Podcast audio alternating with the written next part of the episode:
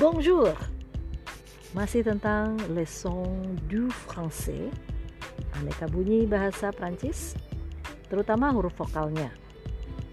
Pada alfabet ada A, I, U, E, O. Misalnya suku kata M, A, ma, S, I, si, S, Y, L, sil, B, R, U, bru, N, E, ne, T, O, R, tor. Dan pada kata misalnya Madam, Simon, Sylvie, Bruno, Anne, Victor. Masih ada bunyi lain. Tertulisnya bisa dua huruf, tiga huruf, empat huruf, lima huruf.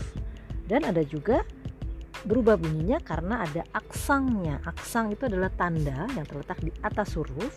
Ada juga yang di bawah dan dia menempel pada huruf tersebut. Kita akan bahas kemudian. Dan berikut ini adalah aneka bunyi lain. Yuk, kita simak.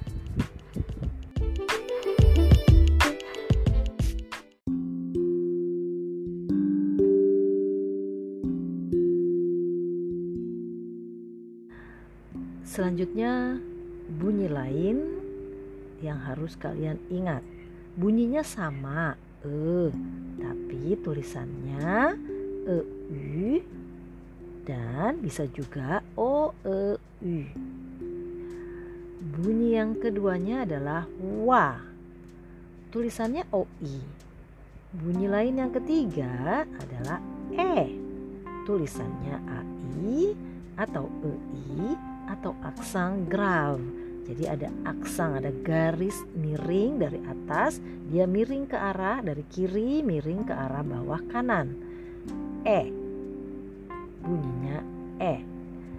Kemudian ada bunyi ong yang keempat tertulis ON atau OM. Yang kelima bunyinya U U tertulis OU. Yang keenam bunyinya O tertulis AU atau EAU. Yang ketujuh bunyinya ang. Tertulis e n e m a n a m. Yang kedelapan bunyinya e. Tertulis e z e r dan juga e aksang tegu. Jadi seperti garis miring dimulai dari kanan ke arah kiri bawah. Jadi tapi agak miring ya. Bunyinya E.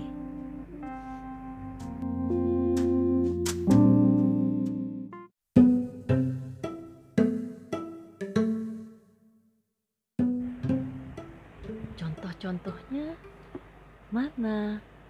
Sabar.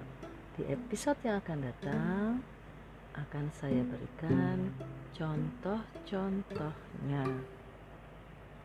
Allez, bon courage. Au revoir.